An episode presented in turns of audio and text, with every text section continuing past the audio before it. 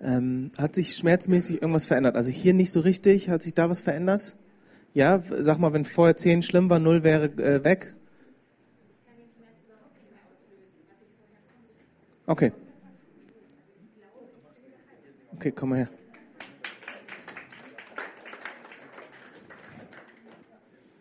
So, wie lange hattest du Schmerzen in, in deinem Ellbogen? Anderthalb Jahre. Äh, und äh, du hättest immer Schmerzen gehabt, wenn du es ausgelöst hättest? Ja, ja. Und das ist jetzt also das erste Mal seit anderthalb Jahren, dass du keine Schmerzen hast? Ist das richtig? Richtig. Okay. Check's mal aus, mach's mal vor. Konnte hier immer rein, reindrücken und konnte den Schmerz auslösen. Aber da gibt's keinen Schmerzpunkt mehr. cool, oder? Ja. Cool. Preis den Herrn. Preis den Herrn. So, jetzt haben wir einen Klassiker. Wir haben für mehrere Leute in der gebetet und da scheint etwas passiert zu sein und da nicht oder noch nicht. Ne? Wie gehen wir damit um? Ich werde noch ein bisschen mehr, glaube ich, ja, ich werde nachher, glaube ich, noch ein bisschen mehr darüber lehren. Äh, aber lass mich schon mal sagen, wir können Heilung nicht kontrollieren. Heilung kommt nicht von uns. Äh, und unser Job ist es, für Heilung zu beten. Ja, oder zu heilen, ja. Aber das ist das, was wir machen. Letztlich ist die eigentliche Heilungskraft kommt von Gott und die können wir nicht kontrollieren. Unser Job ist es, gehorsam zu sein dem Ruf, den Jesus uns gegeben hat. Ähm, und äh, von daher äh, bin ich selber äh, würde ich empfehlen, immer sehr vorsichtig zu sein mit irgendwelchen Versprechungen oder irgendwelchen Erklärungen, warum Heilung nicht passiert. Ich glaube, dass das wie ein Eisberg ist. Uns ist der, die Spitze des Eisbergs offenbart und die ist, Gott will heilen und wir sollen rausgehen und diesen Heilungsauftrag weiterbringen. Äh, und auf der unteren Seite des Eisbergs, die Seite, die wir nicht sehen, die uns nicht offenbart ist, liegen die Gründe, warum nicht immer Heilung passieren. So, und der Mist, den manche Charismatiker gerne machen, ist, dass sie beginnen, Dinge zu erklären, die ihnen überhaupt nicht, äh, die überhaupt nicht auf ihrer Seite der Offenbarung liegen. Äh, und dass man dann nämlich beginnt zu erklären, ja, das ist nicht, weil so und so und dies und das und hier erkenne ich noch Gründe und da, bla bla bla. Äh, und, äh, und das ist, das ist hochspekulativ und das ist meistens nicht besonders erbaulich. Äh, und ich glaube, es gibt nur eine theologisch korrekte Antwort äh, auf die Frage, warum jemand nicht geheilt wurde. Kennt ihr die? Nein, ich glaube, die, an, die eigentliche Antwort ist, ich weiß es nicht. Ich weiß es nicht. Ähm, und äh, Paulus sagt an einer Stelle, dass wir trauern sollen mit denen, die trauern und uns freuen sollen mit denen, die sich freuen. Äh, und deswegen würde ich empfehlen, wir freuen uns sehr mit dir und wir kämpfen und werden weiter beten und ringen weiter mit dir. Du bist darin nicht allein. Ja? Äh, lass uns das so machen. So, ähm, jetzt hatten wir ja schon ein paar spannende Sachen. Wir haben für Leute gebetet, die vielleicht in Richtung Norden gehen mit einem missionarischen Auftrag. Äh, wir haben jetzt über, ich habe nicht zugehört, was ihr gesagt habt, aber war es gut? War, war das erbaulich für irgendwen? Ja, ich habe nichts mitgekriegt. Von daher kann, kann mir jemand einen Report geben. Sehr erbaulich. Super. Sehr gut. Ähm, übrigens, äh, wenn, wenn über Leute prophezeit wird in, in so einem öffentlichen Setting, darin liegt ja immer eine Gefahr. Auch wenn öffentlich für Leute gebetet wird äh, und für Heilung gebetet wird, darin liegt immer eine Gefahr. Ähm, äh, weil, äh, weil manche Leute sozusagen herausgepickt werden und denen gedient wird und da vielleicht sogar etwas passiert und die meisten anderen aber nicht. Äh, und die gucken dann eher zu. Äh, und, äh, und dann kommt, kommt mal schnell die Frage auf, oh, sieht Gott die besonders und bin ich aus seinem Blickfeld geraten vielleicht. Äh, und ich selber, äh, ich werde im Normalfall, wenn, äh, wenn irgendwie öffentlich über Leute prophetisch geredet wird, werde ich nicht angesprochen. Ne? Und ich versuche immer alles, um irgendwie, dass, die, dass der Prophet vorne mich sieht. Ne? Oh, oh, oh. Ne?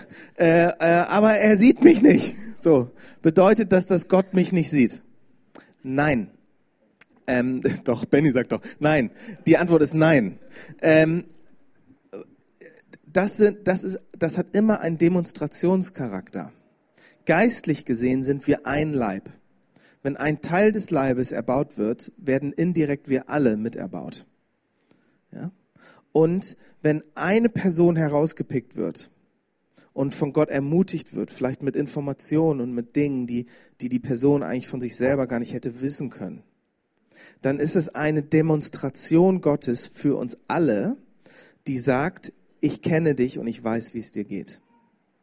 Also, wenn ich jetzt über Benny jetzt irgendwie sämtliche Sachen wüsste von Gott her, ja, äh, und ihn irgendwie im Glauben ermutigen würde, dann wäre das eigentlich für uns alle ein Wort von Gott, nämlich ich kenne dich und guck mal, wie ich Benny kenne, so kenne ich dich und so ermutige ich dich im Glauben.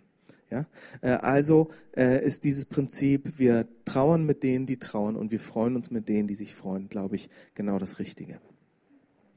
Jetzt möchte ich ein bisschen mit uns über unseren Auftrag reden, weil warum eigentlich dieses ganze Spektakel? Warum dieses Gebete und dieses Kommen, Heiliger Geist und mehr von dir äh, und so weiter? Die Antwort ist immer Jesus.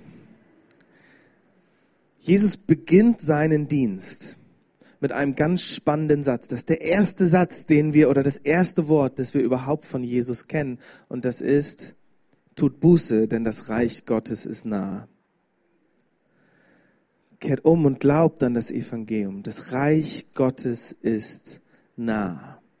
Und das ist, das ist total spannend, was Jesus hier sagt. Er ruft dieses Reich Gottes aus, die Herrschaft Gottes aus. Und in diesem Moment geht wie eine Schockwelle durch die geistliche Welt, weil der Teufel erkennt, jetzt, ab jetzt beginnt mein Ende. Das ist das Anfang von meinem Ende. Dämonen wussten, jetzt werden wir unsere Behausung verlassen müssen. Krankheit wusste, jetzt müssen wir, jetzt muss ich weichen und jetzt wird Heilung anbrechen. Jesus ruft dieses Reich Gottes aus. Was haben seine Zuhörer verstanden? Naja, die dachten, überwiegend wahrscheinlich, jetzt kommt endlich unser jüdischer Herrscher, unser König. Das war der Grund, warum sie ihn zum König auch machen wollten und warum sie so enttäuscht waren von Jesus, als sie festgestellt haben, er wird nicht König in dem Sinne, wie sie sich das vorstellen. Sie dachten, jetzt wird endlich das erfüllt werden, was im Alten Testament schon prophezeit wurde, nämlich, dass wir befreit werden aus der Herrschaft der Finsternis. Das war für die Juden die Besetzung der Römer. Und jetzt werden wir endlich wieder ein Volk, was mächtig ist, was einen starken Wall hat, was eine starke Mauer um sich herum hat. Und die Gegenwart Gottes wird wieder kommen, so wie zu Zeiten Davids. Das dachten sie, als Jesus gesagt hat, jetzt bricht das Reich Gottes an.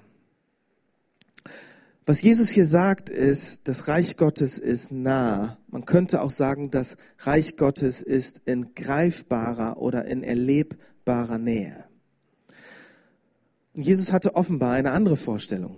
Jesus hat keine politische Karriere angestrebt. Jesus hat sich nicht mit den Mächtigen und Reichen getroffen, um die großen Hebel der Gesellschaft in Bewegung zu bringen, sondern Jesus hat sich erniedrigt. Jesus hat Knechtsgestalt angenommen, wie wir in Philippa 2 lesen. Er hat sich mit den Armen auseinandergesetzt. Er ist zu den Sündern gegangen, zu denen, die doch abtrünnig waren vom Volk Israel. Er ist zu den Kaputten gegangen.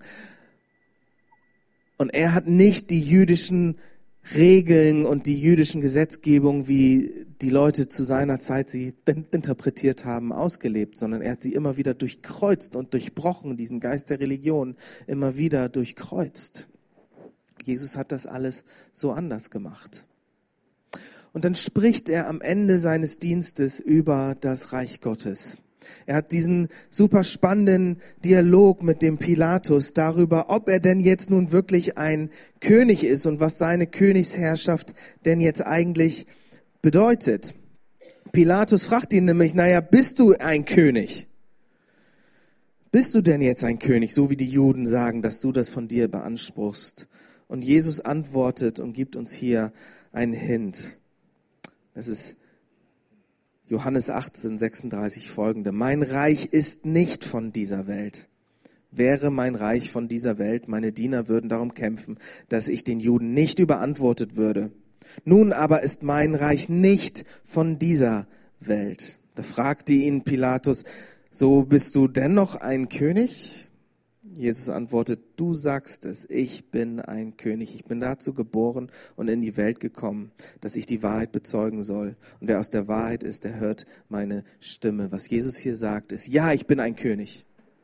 Aber das Reich, was ihr euch vorstellt, ein politisches, ein irdisches Reich, das ist nicht mein Reich, sondern mein Reich ist ein geistliches Reich, eine geistliche Realität in der ich der König bin. Also überall da, wo ich meine Königsherrschaft ausübe. Das ist das, das ist die Bedeutung von dem Wort Basilea, ausgeübte Königsherrschaft. Da überall, wo ich als König anerkannt bin, wo ich meine Herrschaft aufrichten darf, da ist das Reich Gottes ein geistliches Reich. Paulus sagt es in einer, äh, äh, äh, sagt es in einem Vers, ja, das Reich Gottes ist kein, kein Reich, was aus Worten besteht, also nicht aus menschlichen Bemühungen, nicht aus fleischlichen Dingen, sondern es ist ein geistliches Reich. Es ist nämlich ein Geist der Kraft. Dynamis wird da gebraucht, das Wort. Übernatürliche, wunderwirkende Kraft. Und dieses Reich Gottes hat sich überall ausgebreitet und wurde überall aufgerichtet, wo Jesus war. Jesus hat das Reich Gottes in vollkommener Weise verkörpert. Mit jedem Schritt, den er gegangen ist, mit jedem, mit, mit, mit jeder Tat, die er getan hat, mit jedem Wort, was er gesprochen hat, hat er das Reich Gottes ausgebreitet und aufgerichtet und hat das Reich der Finsternis, das Reich der, das Reich des Teufels zurückgedrängt. Ja, Jesus war in einem kosmischen Krieg mit dem Teufel, mit dem Reich der Finsternis.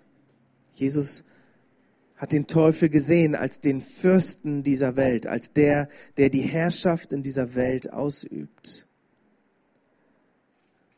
Und wir lesen über Jesus, dass der Sohn Gottes erschienen ist, um die Werke des Teufels zu zerstören. Mit allem also, was er gesagt hat, hat er kaputt gemacht, was der Teufel aufgebaut hat. Und hat wieder aufgerichtet, was der Teufel kaputt gemacht hat. Wir lesen in Lukas 11 eine ganz spannende Begegnung, wo Jesus einen Geist der Stummheit austreibt. Äh, und, äh, und die religiösen Führer, die sehen das und das ist total interessant, was die in dieser Situation sagen. Das war ein Gerücht, was immer wieder über Jesus kursierte. Sie sehen, wie Jesus diesen Geist der Stummheit austreibt. Sie sehen den Dienst von Jesus und sie erkennen, das ist ein Dienst in Kraft. Hier passiert was. Aber sie interpretieren die Quelle seiner Kraft völlig falsch. Sie sagen, ah, der hat diesen mächtigen Dienst, der hat diesen Dienst in Kraft, weil er selber unter dem obersten Dämon steht, den Bezbul. Und er hat diese Kraft von diesem Dämon, um andere Dämonen auszutreiben. Er hat wahrhafte Kraft, aber er dient in der Kraft des Teufels. Das ist übrigens total interessant, finde ich. Also nur als kleine Seitenbemerkung die religiösen Anführer, die Experten über Gott, die, die wussten, äh, was Gott will und was Gott macht und was seine Pläne sind, die sehen jetzt Gott in Person. Und sagen, der ist vom Teufel. Der ist von einer ganz anderen Seite. Der ist von ganz unten. Das ist der Geist der Religion, der pervertiert unser Bild von Gott. Der, der dreht die Dinge, die Gott tut, völlig ins Umgekehrte. Das ist der Geist von unten, sagen sie. Und dann erklärt Jesus, was er getan hat. Und Jesus gibt uns hier einen Blick in die geistliche Welt oder in sein Weltbild hinein. Ich möchte uns das kurz mal vorlesen. Er sagt hier nämlich, wenn ich aber durch Gottes Finger die bösen Geister austreibe. Er hat ja gerade diesen Geist der Stummheit ausgetrieben. Übrigens, in den Parallelstellen ist es durch den Heiligen Geist, den diese, die, diese bösen Geister austreibe. So ist ja das Reich Gottes zu euch gekommen. Das ist jetzt wichtig für uns zu verstehen. Durch die Kraft des Heiligen Geistes wird die Herrschaft Jesu aufgerichtet. Das ist das, was wir beten. Wenn wir beten, komm Heiliger Geist, dann beten wir gleichzeitig, richte deine Herrschaft auf. Wenn wir beten, richte deine Herrschaft auf, komm Reich Gottes, dann beten wir gleichzeitig auch, komm Heiliger Geist. Das ist nicht das gleiche, wie Bill Johnson sagt, aber es ist untrennbar miteinander verbunden. Das Wirken des Heiligen Geistes und die Aufrichtung der Herrschaft Jesu in dieser Welt. Und dann sagt er und gibt uns diesen Blick in, in sein Weltbild. Ja, wenn ein Starker gewappnet sein Palast bewacht, so bleibt, was er hat, in Frieden.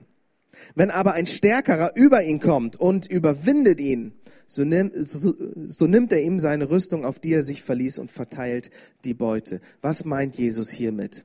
Jesus sagt hier, der Teufel ist wie ein Starker der sein Palast bewacht. Diesen Palast hat er, das ist nicht sein Palast, das ist ein besetzter Palast. Das ist die Schöpfung, die der Teufel entführt hat, die er an sich gerissen hat, illegalerweise durch eine Lüge. Und der bewacht jetzt sein besetztes Haus. Aber jetzt sagt Jesus, kommt ein stärkerer.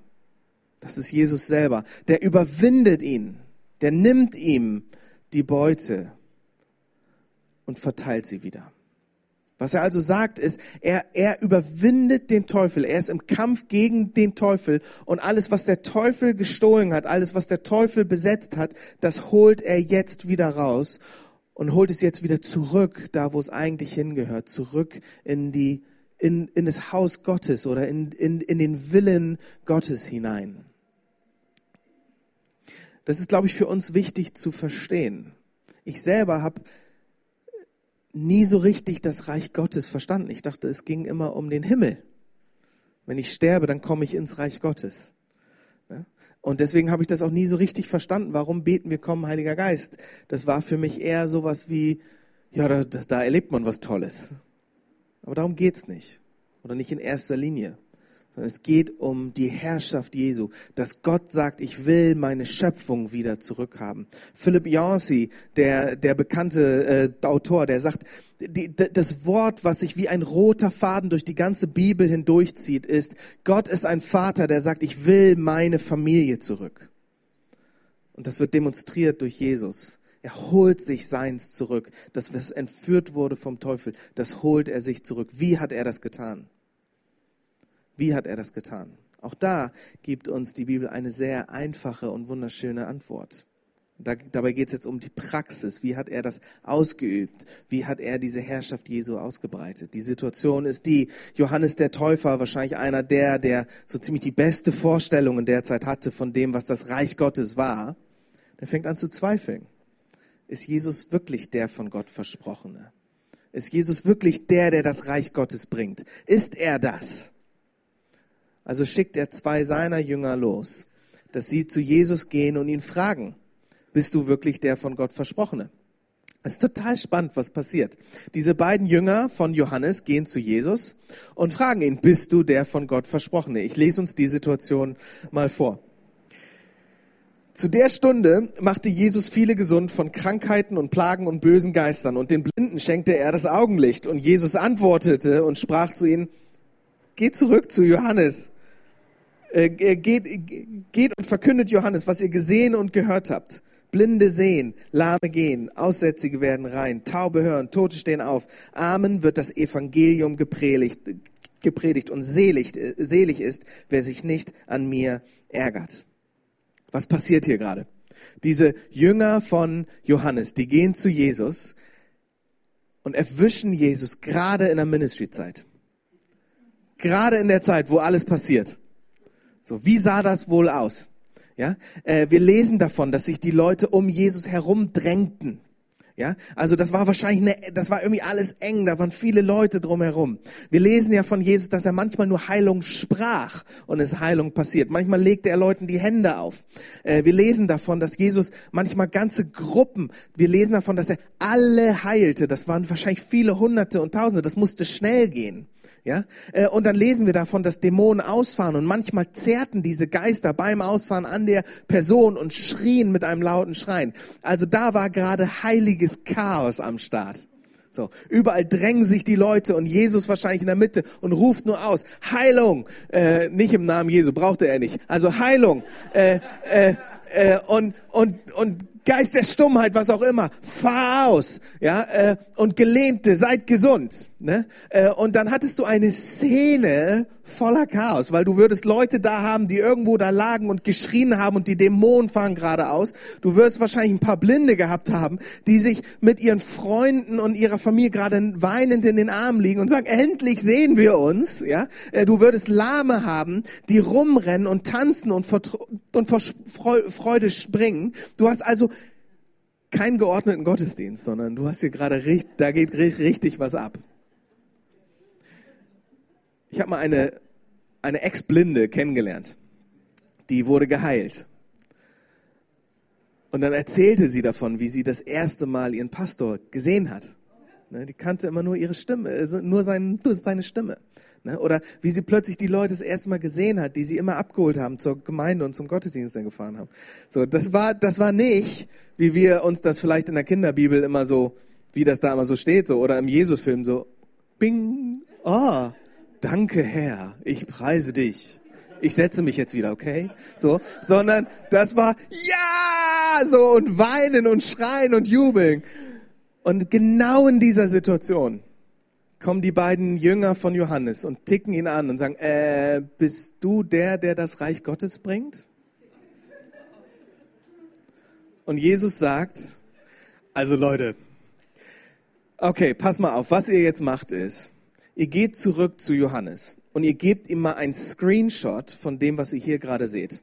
Guck mal, da fahren gerade Dämonen aus, der war mal blind, der war lahm, der war taub, der war aussätzlich und den Armen wird frohe Botschaft gepredigt. Den Armen wird frohe Botschaft gebracht. Das Reich Gottes richtet sich immer zuerst an die Armen. Es kommt immer zuerst zu den Armen. Das Reich Gottes fängt unten an. Warum hat Jesus ihm diese einfache Antwort gegeben? Er hätte so viel mehr machen können. Er hätte ihm, er hätte ihm noch mal eine Reise durch seinen Stammbaum geben, geben können. Er hätte ihm haufenweise Theologie bringen können aus dem Alten Testament, die alten Prophetien rausholen können und so weiter. Das wäre alles gut und richtig gewesen. Aber wieso hat Jesus einfach nur diese einfache Antwort gebraucht? Naja, weil diese Heilungen und Zeichen und Wunder, all diese Demonstrationen der Kraft Gottes eine Art Visitenkarte von Jesus waren. Oder, es war, oder, oder sein, sein Personalausweis. Es hat bestätigt, wer er war dass er der ist, der das Reich Gottes bringt. Bist du, Jesus, der, der das Reich Gottes bringt? Ja, schaut euch einfach nur an, was hier gerade passiert. Zeichen und Wunder. Kranke werden gesund, Dämonisierte werden frei und den Armen wird das Evangelium gepredigt. Das waren die Zeichen des Anbrechen des Reiches Gottes. Überall, wo Jesus hinging, ging, heilte er die Kranken.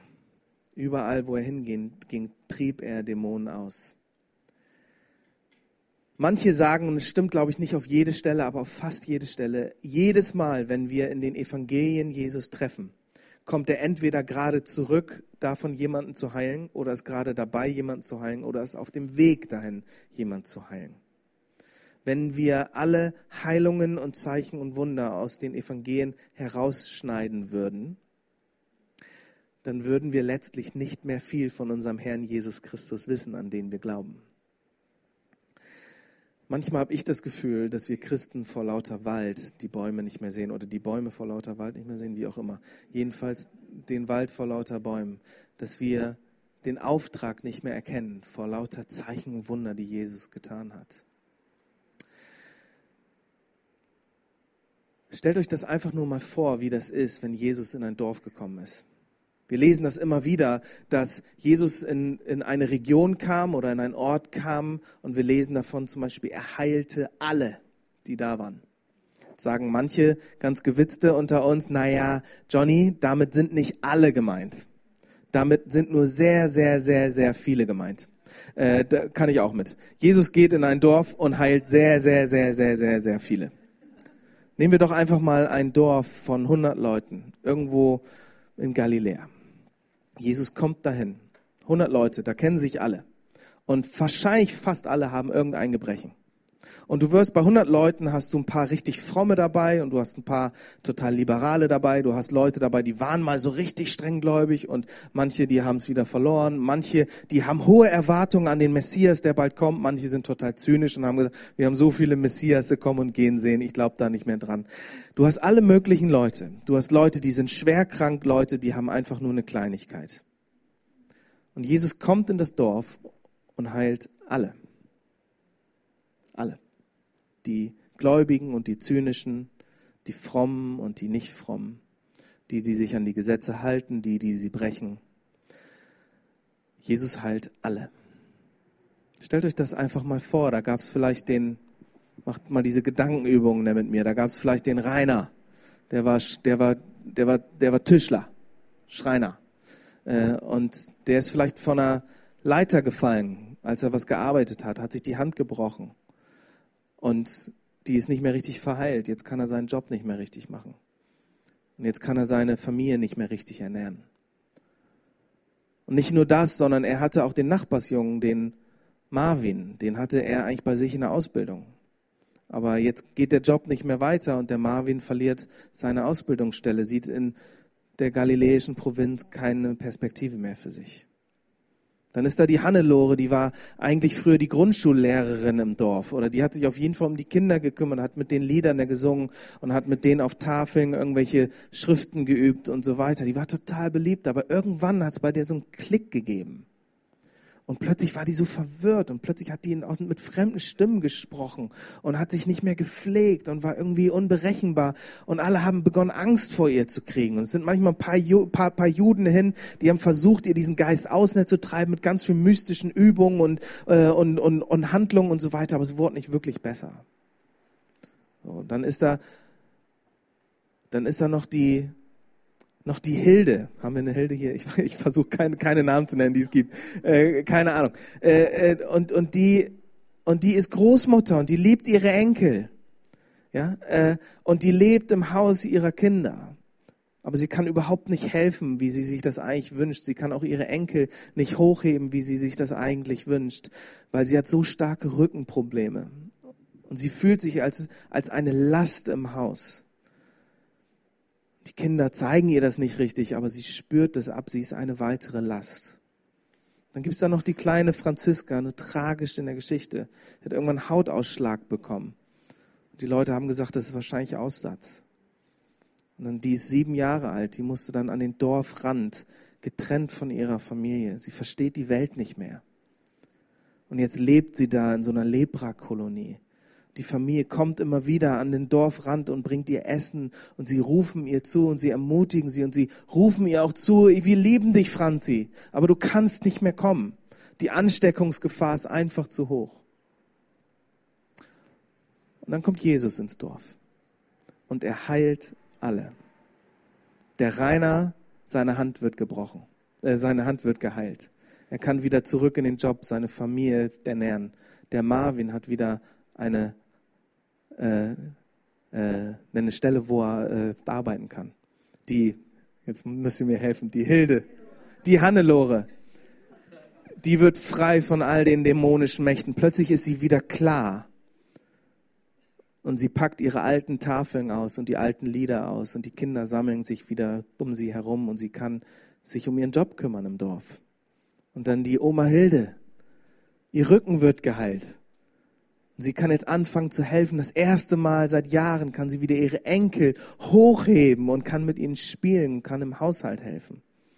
Und die Franzi wird geheilt. Das ganze Dorf hat gesehen, wie Franzi endlich wieder zurück in die Familie gerannt ist, wie die Eltern gerannt sind ihr entgegen und sie wurde komplett geheilt und sie war wieder da.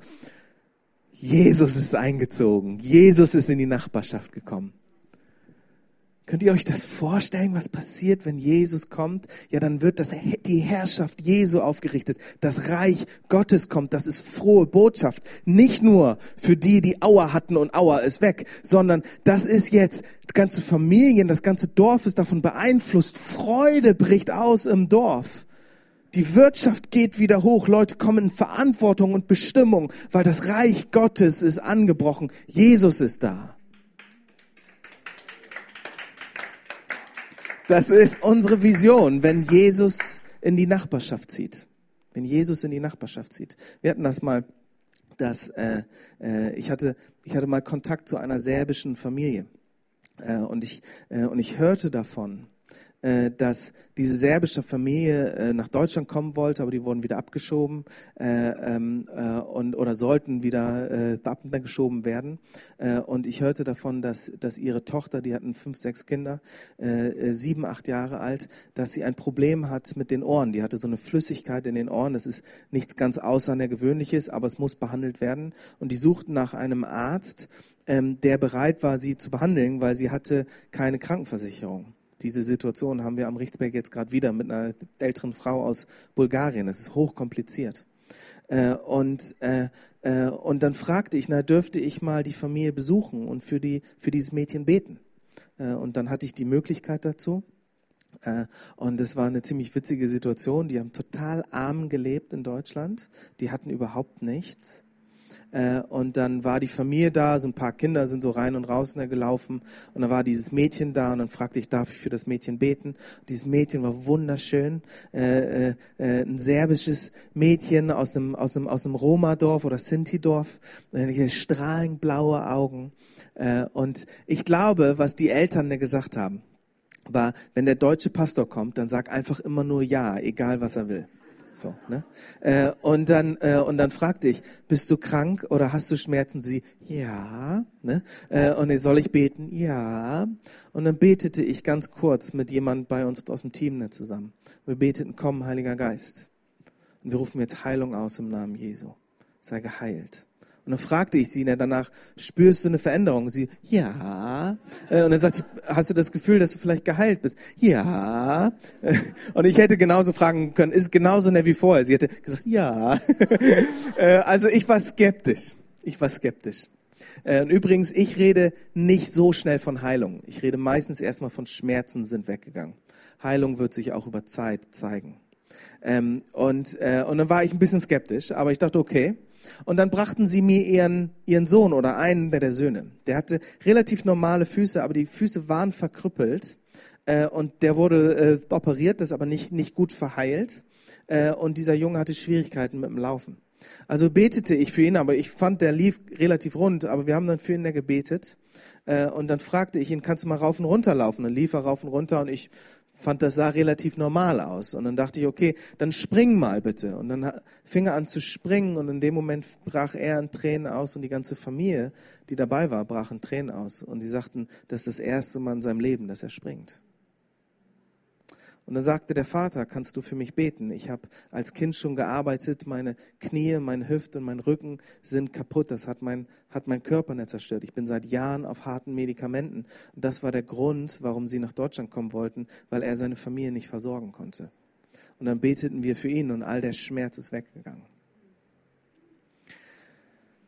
Zwei Wochen später, das war ein Tag vor ihrer Abschiebung, äh, ähm, äh, sagten sie, Johnny, kannst du noch mal kommen? Und ich war ehrlich gesagt immer noch skeptisch. Ich dachte, ah, vielleicht brauchen die meine Hilfe, wollen doch noch irgendwie länger bleiben oder irgendwie, ich weiß es nicht genau. Äh, und, und dann bin ich hin zu einer Familie und wir haben alles mögliche Klane gemacht. Wir haben Zelte und äh, Schlafsäcke und alles mögliche Klane gemacht. Die lebten in Belgrad in einem, äh, in so einem ähm, Sinti-Dorf. Äh, und, äh, und dann ähm, und, und, und, und diesmal war die Szene ganz anders. Ich kam rein in die Wohnung äh, und die ganze Familie war da. Und dann haben die einen Tisch vorbereitet mit sämtlichen Sachen, so Cola und Obst und selbstgemachtes Gebäck, total liebevoll alles, haben mir Geschenke gemacht. Ähm, und dann sagte der Vater, der Grund, warum wir nochmal wollten, dass du kommst, ist der. Wir kannten Jesus schon oder wir haben vom christlichen Glauben schon gehört aber wir wussten nicht, dass dieser Jesus so lebendig ist. Wir sind nach Deutschland gekommen, um hier zu bleiben. Aber das hat nicht funktioniert. Aber jetzt weiß ich den Grund, warum wir hier waren. Um dich kennenzulernen, dass du uns den lebendigen Jesus vorstellst. Wir gehen jetzt zurück nach Belgrad und werden unserem ganzen Camp von diesem Jesus erzählen.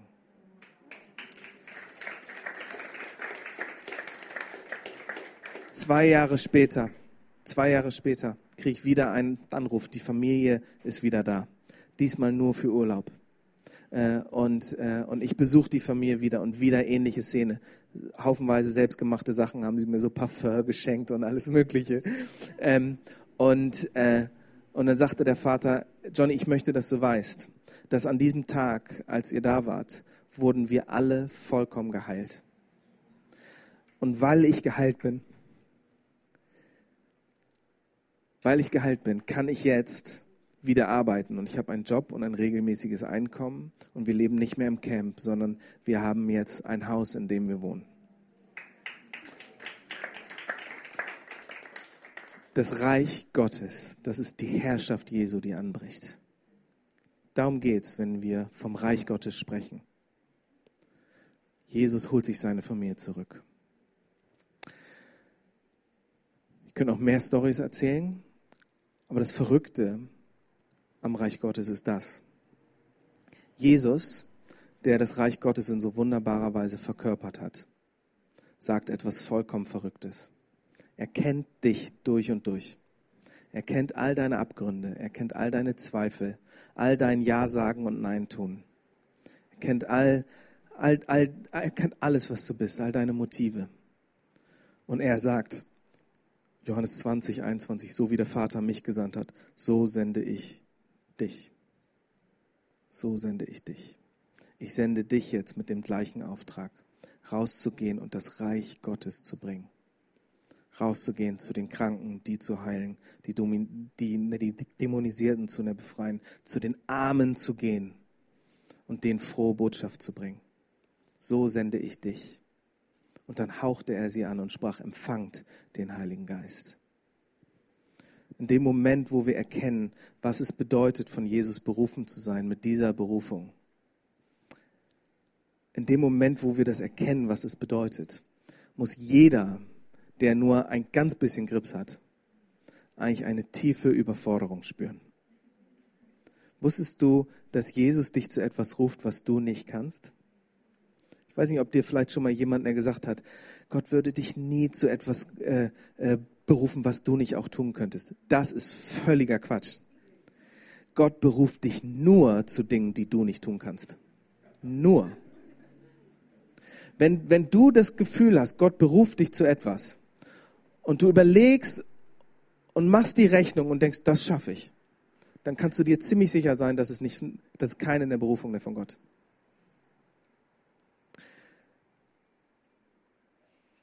Deswegen lesen wir durch das ganze Alte Testament immer und immer wieder, ich aber werde bei dir sein. Und deswegen sagt Jesus, empfangt den Heiligen Geist. Empfangt den Heiligen Geist. Wir sind zu etwas berufen, was wir selber nicht können, was weit aus unserem Fähigkeitshorizont herausgeht. Und deshalb empfangen wir die Kraft des Heiligen Geistes. Deshalb sagt Jesus in Apostelgeschichte 1.8, ihr aber werdet Kraft empfangen, wenn der Heilige Geist auf euch kommen wird. Und ihr werdet meine Zeugen sein in Kiel, in Schleswig-Holstein, in Deutschland, in Europa und bis an die Enden der Erde. Ihr aber werdet Kraft empfangen, um meine Zeugen zu sein. Wenn wir beten, komm, Heiliger Geist. Wenn wir für euch beten, äh, füll ihn von Kopf bis Fuß. Mehr von dir her. Komm mit mehr von dir. Dann beten wir nicht, Herr, mach es noch kribbeliger. Herr, la, lass es ein tolles äh, Gefühl gewesen sein oder irgendwie sowas. Sondern dann beten wir, Herr, gib ihnen jetzt die Kraft, um deine Zeugen zu sein. Sende sie. Denn so wie der Vater mich gesandt hat, so sende ich euch in diese Welt. Deswegen empfangt die Kraft des Heiligen Geistes. Es ist der Heilige Geist, den wir brauchen, der jeden Aspekt unseres Christseins erfüllt, der jeden Aspekt unseres Christseins befähigt. Es ist der Heilige Geist, der uns zum Glauben führt. Es ist der Heilige Geist, der uns Sündenerkenntnis und Gnadenerkenntnis gibt. Es ist der Heilige Geist, der uns zeigt, wer Jesus ist und der uns zeigt, wer der Vater ist. Es ist der Heilige Geist, der uns die Bibel auslegt. Es ist der Heilige Geist, der uns hilft beim Beten. Es ist der Heilige Geist, der unseren Charakter verändert von Herrlichkeit zu Herrlichkeit hinein in sein Bild. Es ist der Heilige Geist, der die Früchte des Geistes in uns pflanzt. Es ist der Heilige Geist, der uns die Kraft gibt und die Gaben gibt, die gleichen Dinge zu tun, die Jesus getan hat. Es ist der Heilige Geist, der uns in Gemeinschaft hineinführt. Es ist der Heilige Geist, der Geist der Wahrheit, der uns in alle Wahrheit führt. Als Christ nicht offen zu sein für den Heiligen Geist ist wie ein Mensch, der sagt, ich finde Leben super. Ich will leben. Leben ist voll mein Ding. Nur diese ganze Sache mit Sauerstoff, ich bin kritisch. So. Sauerstoff ja, für die Sauerstofftypen. Du kannst das gerne machen mit diesem Sauerstoffkram. Ich mache mein Leben anders. Leben ist tief ein- und aus, ist tief ein- und ausatmen. Christsein ist tief den Heiligen Geist empfangen und erleben, dass der Heilige Geist von einem fließt. John Wimmer sagte immer, we give to take, to give to take, to give to take, to give to take. Wir geben, um zu empfangen und wir empfangen, um zu geben und wir geben, um zu empfangen und wir empfangen, um zu geben.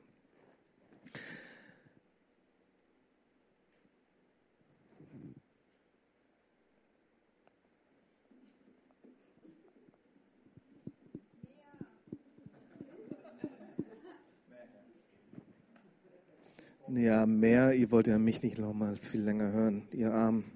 Ich rede schon so lange. Ähm, wollen wir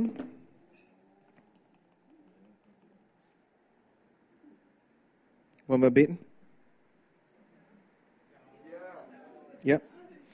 Willst du die Kraft des Heiligen Geistes empfangen, um ein Zeuge zu sein in Kiel? Um ein Zeuge zu sein in Garden. Wir beten, dass, dass Arbeiter in die Ernte nach Garden gesendet werden. Und wie heißt der andere Brennpunkt? Mettenhof. Und, und Arbeiter in die Ernte nach Mettenhof. Wollt ihr die Kraft des Geistes empfangen? Dann lasst uns beten. Ich lade euch ein, aufzustehen.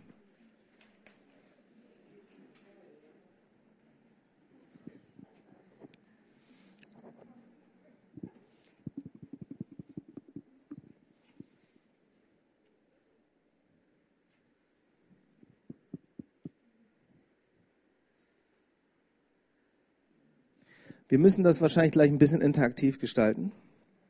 Ähm, es kann sein, dass ich irgendwann darum bitten werde, dass die Stühle weggestellt werden. Äh, und darunter liegt ja auch ganz viel Kladderadatsch. Ähm, äh, wenn ich darum bitte, dass Stühle weggestellt werden, dann bitte ich darum, dass wenige Leute, wenige starke Leute viel wegschleppen. Nicht, dass alle aktiv werden, weil normalerweise ist es ja in einer Gemeinde so viele Hände, schnelles Ende und so weiter. Äh, aber beim Stühle stellen sind es wenige Hände, schnelles Ende. Ähm, nur als kleine Gemeindeweisheit. Äh, oder ist das so, ne? Äh, weil wenn alle Stühle stellen, dann wird's immer, dann staut sich das. Ähm, ähm, ähm, ähm, ähm, sag doch mal deinem Nachbarn Hallo. Ich hoffe, es geht dir gut. Du siehst gut aus. Du kannst dich auch noch mal kurz strecken. Wir haben jetzt lange gesessen.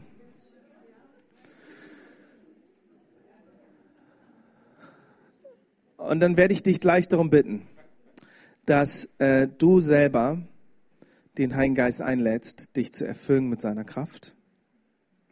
Ähm, und wenn du den Heiligen Geist bittest zu kommen, dann denke immer daran oder sei dir bewusst, du lädst Gott ein zu kommen.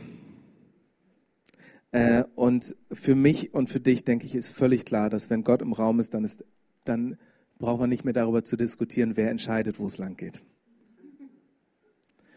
Das bedeutet, wenn du betest, komm, Heiliger Geist, dann möchte ich dich vorwarnen, dann gehst du die Gefahr ein, dass er anfängt zu übernehmen. Äh, und ich möchte dir aber Mut machen, dass er vollkommen gut ist. Er hat Leben für dich. Er hat Frieden für dich. Er hat Freude für dich. Wisst ihr, und der Heilige Geist freut sich, wenn er eingeladen wird Der Teufel wird in der Bibel beschrieben als ein Dieb. Diebe kommen ungefragt. Diebe kommen durch den Hintereingang und sie fangen an zu verwüsten. Jesus ist der, der an der Tür steht und anklopft und fragt, darf ich reinkommen? Und wenn wir beten, komm, Heiliger Geist, dann sagen wir damit, wir öffnen dir die Tür und dann tu und lass, was du für richtig hältst. Und wir glauben deinem Wort, dass du kommst, um Leben zu bringen, und zwar Leben im Überfluss.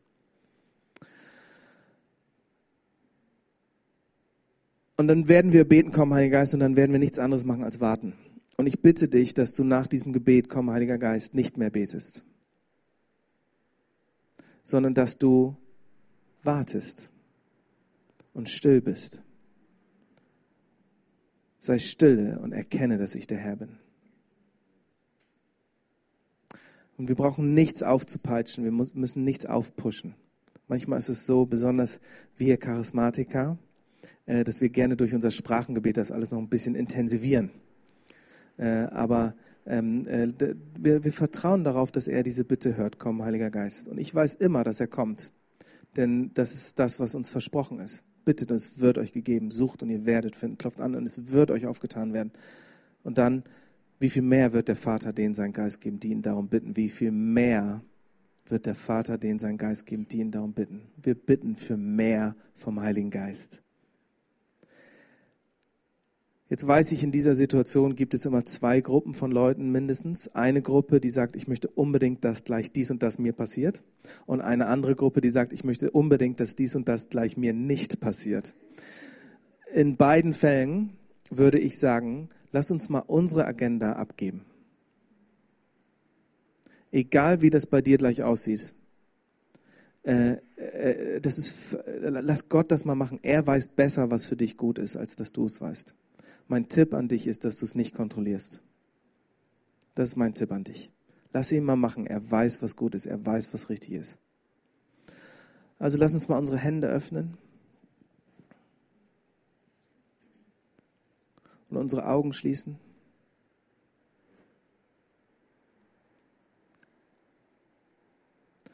Und bete mal selber in deinem Herzen sowas wie, komm, Heiliger Geist.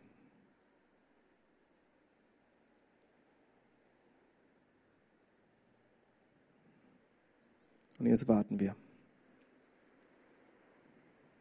Ich bete das Gleiche.